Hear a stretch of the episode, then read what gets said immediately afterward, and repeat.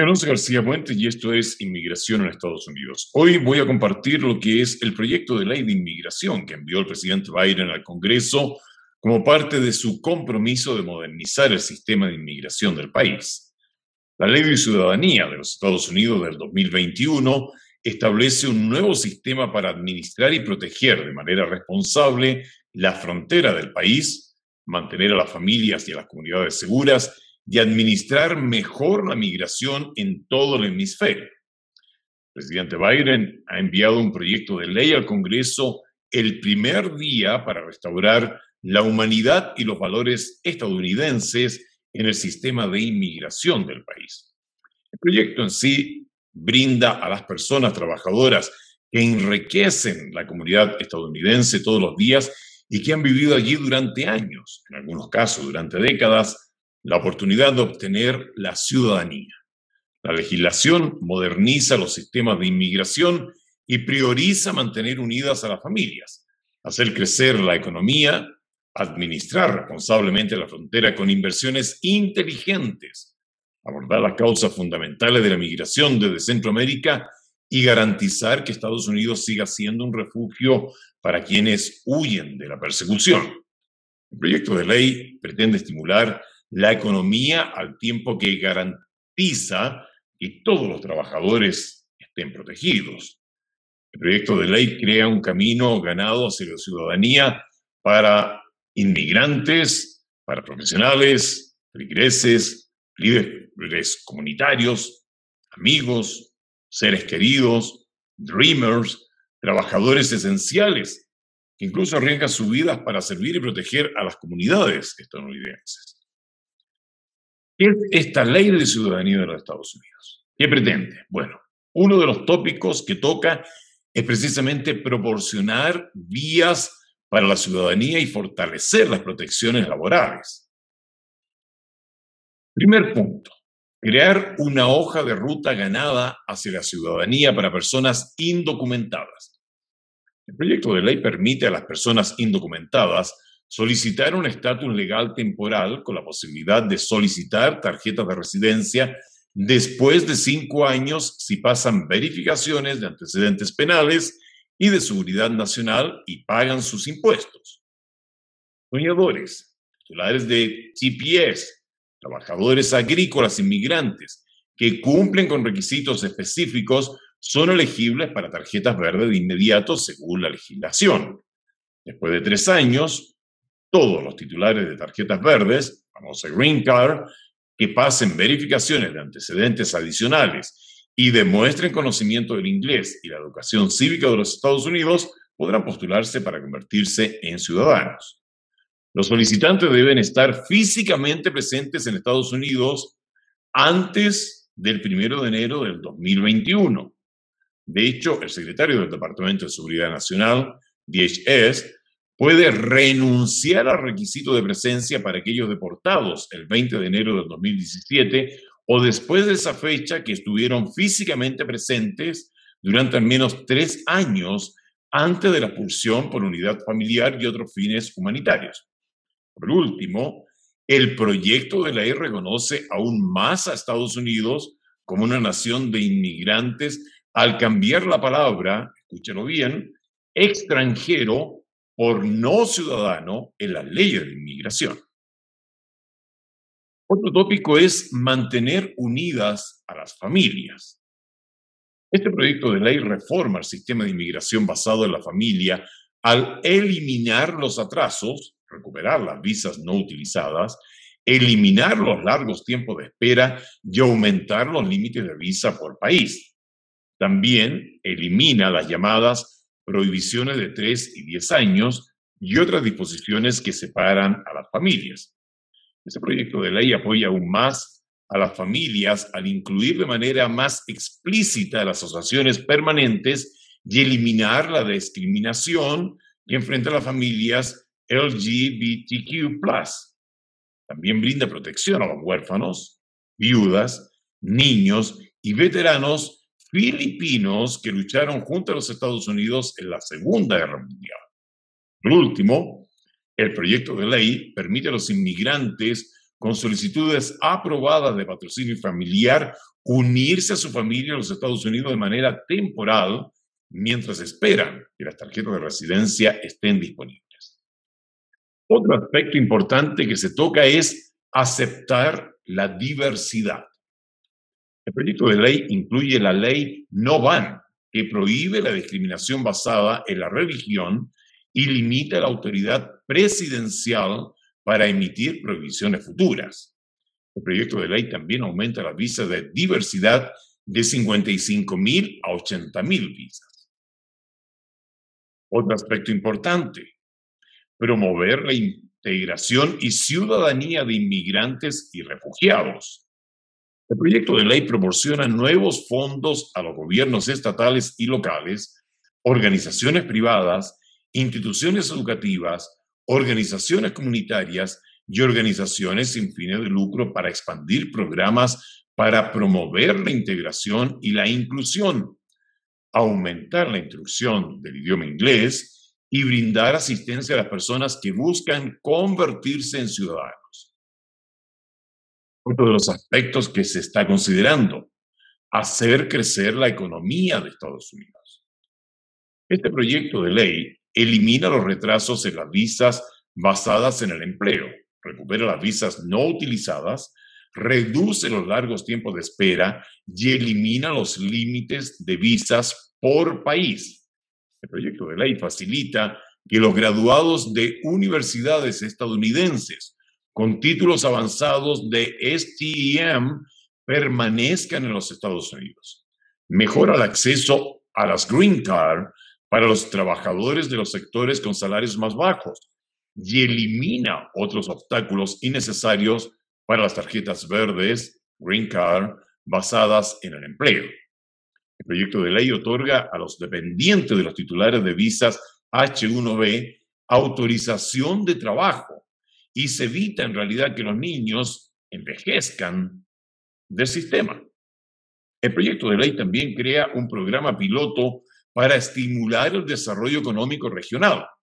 Otorga al DHS la autoridad para ajustar las tarjetas de residencia en función de las condiciones macroeconómicas e incentiva salarios más altos para las visas de no inmigrantes al calificadas para evitar la competencia desleal con los trabajadores estadounidenses. Otro aspecto que se considera es proteger a los trabajadores de la explotación y mejorar el proceso de verificación del empleo. El proyecto de ley requiere que el DHS y el Departamento de Trabajo establezcan una comisión que involucre a organizaciones laborales de empleadores y de derechos civiles para hacer recomendaciones para mejorar el proceso de verificación de empleo.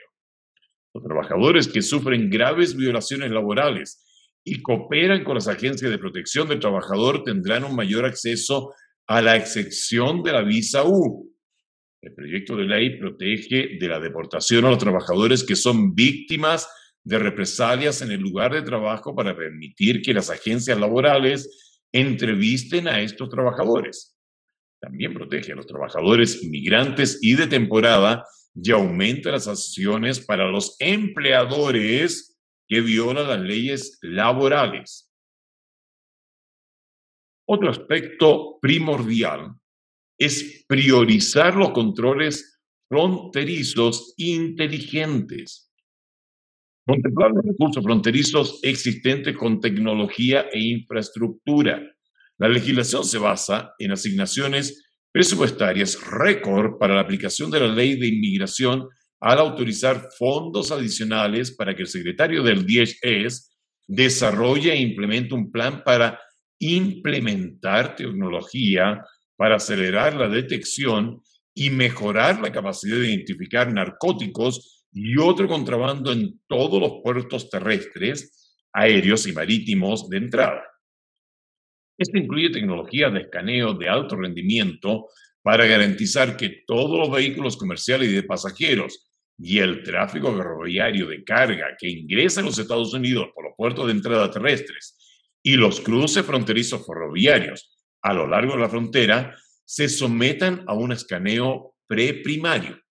También autoriza y proporciona fondos para planes para mejorar la infraestructura en los puertos de entrada, para mejorar la capacidad de procesar a los solicitantes de asilo y detectar, interceptar, interrumpir y prevenir la entrada de narcóticos a los Estados Unidos. Autoriza al secretario del DHS a desarrollar e implementar una estrategia para administrar y asegurar la frontera sur, asegurar la frontera entre los puertos de entrada que se concentre en soluciones y tecnologías flexibles que amplíen la capacidad de detectar actividades ilícitas, evaluar la efectividad de las operaciones de seguridad fronteriza y ser fácilmente reubicadas y desglosado por sector de patrulla fronteriza. Para proteger la privacidad, el inspector general de la DHS está autorizado a realizar la supervisión para garantizar que la tecnología empleada sirva efectivamente a los propósitos legítimos de la agencia. Otro aspecto que se está considerando es manejar la frontera y proteger las comunidades fronterizas. De hecho, el proyecto de ley proporciona fondos para capacitación y educación continua para promover la seguridad y el profesionalismo de agentes y oficiales. También crea un comité asesor de partes interesadas de la comunidad fronteriza. Proporciona más agentes especiales en la Oficina de Responsabilidad Profesional del DHS para investigar la mala conducta administrativa y criminal y requiere la emisión de políticas en todo el departamento que gobiernan el uso de la fuerza. El proyecto de ley ordena a la Oficina de Responsabilidad Gubernamental, la GAO, que estudie el impacto de la autoridad del DHS para renunciar a las leyes ambientales, estatales y federales para acelerar la construcción de barreras y carreteras cerca de la frontera de los Estados Unidos y prevé balizas de rescate adicionales para evitar muertes innecesarias a lo largo de la frontera. El proyecto de ley autoriza además y proporciona fondos para el DHS en coordinación con el Departamento de Salud y Servicios Humanos, HHS, y expertos no gubernamentales para desarrollar pautas y protocolos para estándares de atención para individuos, familias y niños bajo la custodia de CBP.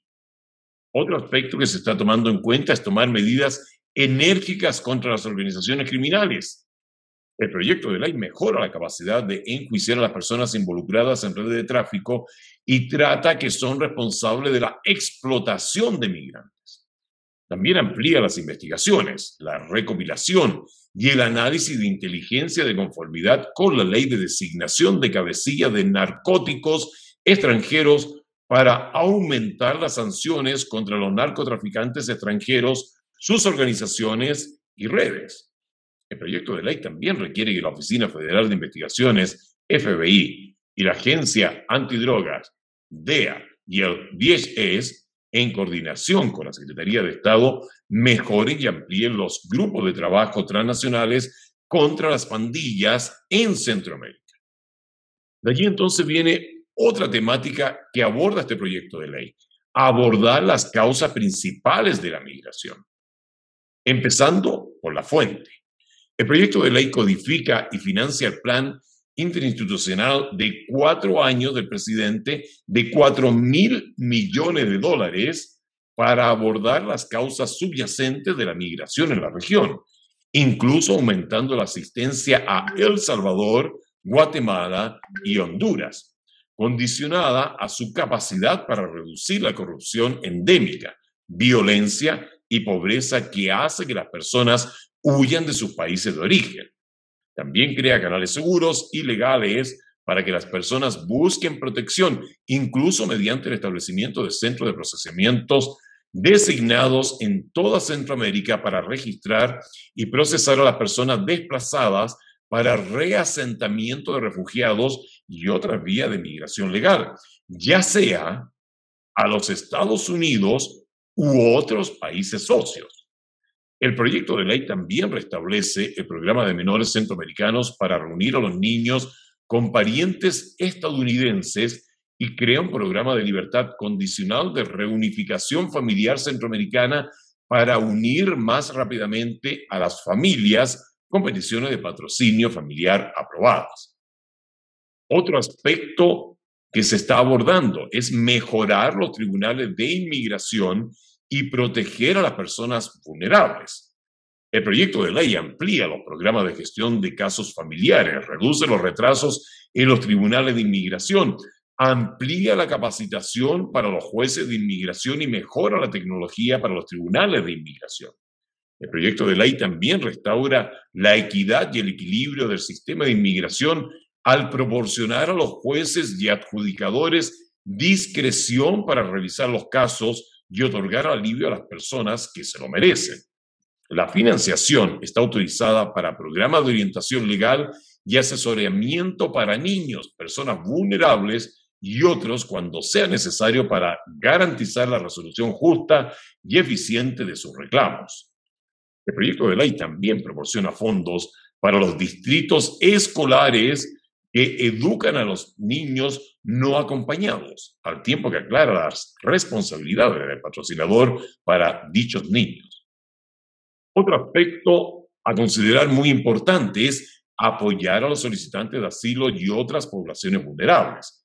El proyecto de ley elimina el plazo de un año para presentar solicitudes de asilo y proporciona fondos para reducir los retrasos en las solicitudes de asilo. También aumenta las protecciones para los solicitantes de visa U, visas T y BAUA, incluso aumentando el límite de visas U de 10.000 a 30.000. El proyecto de ley también amplía las protecciones para los extranjeros que ayudan a las tropas estadounidenses. He presentado así, en forma resumida, a partir de documentos oficiales del gobierno de Estados Unidos, lo que es este proyecto de ley. Ahora falta que demócratas y republicanos se pongan de acuerdo en la aprobación del mismo. Soy Alonso García Puentes y nos volvemos a juntar acá, tocando un tema que es muy candente sobre inmigración.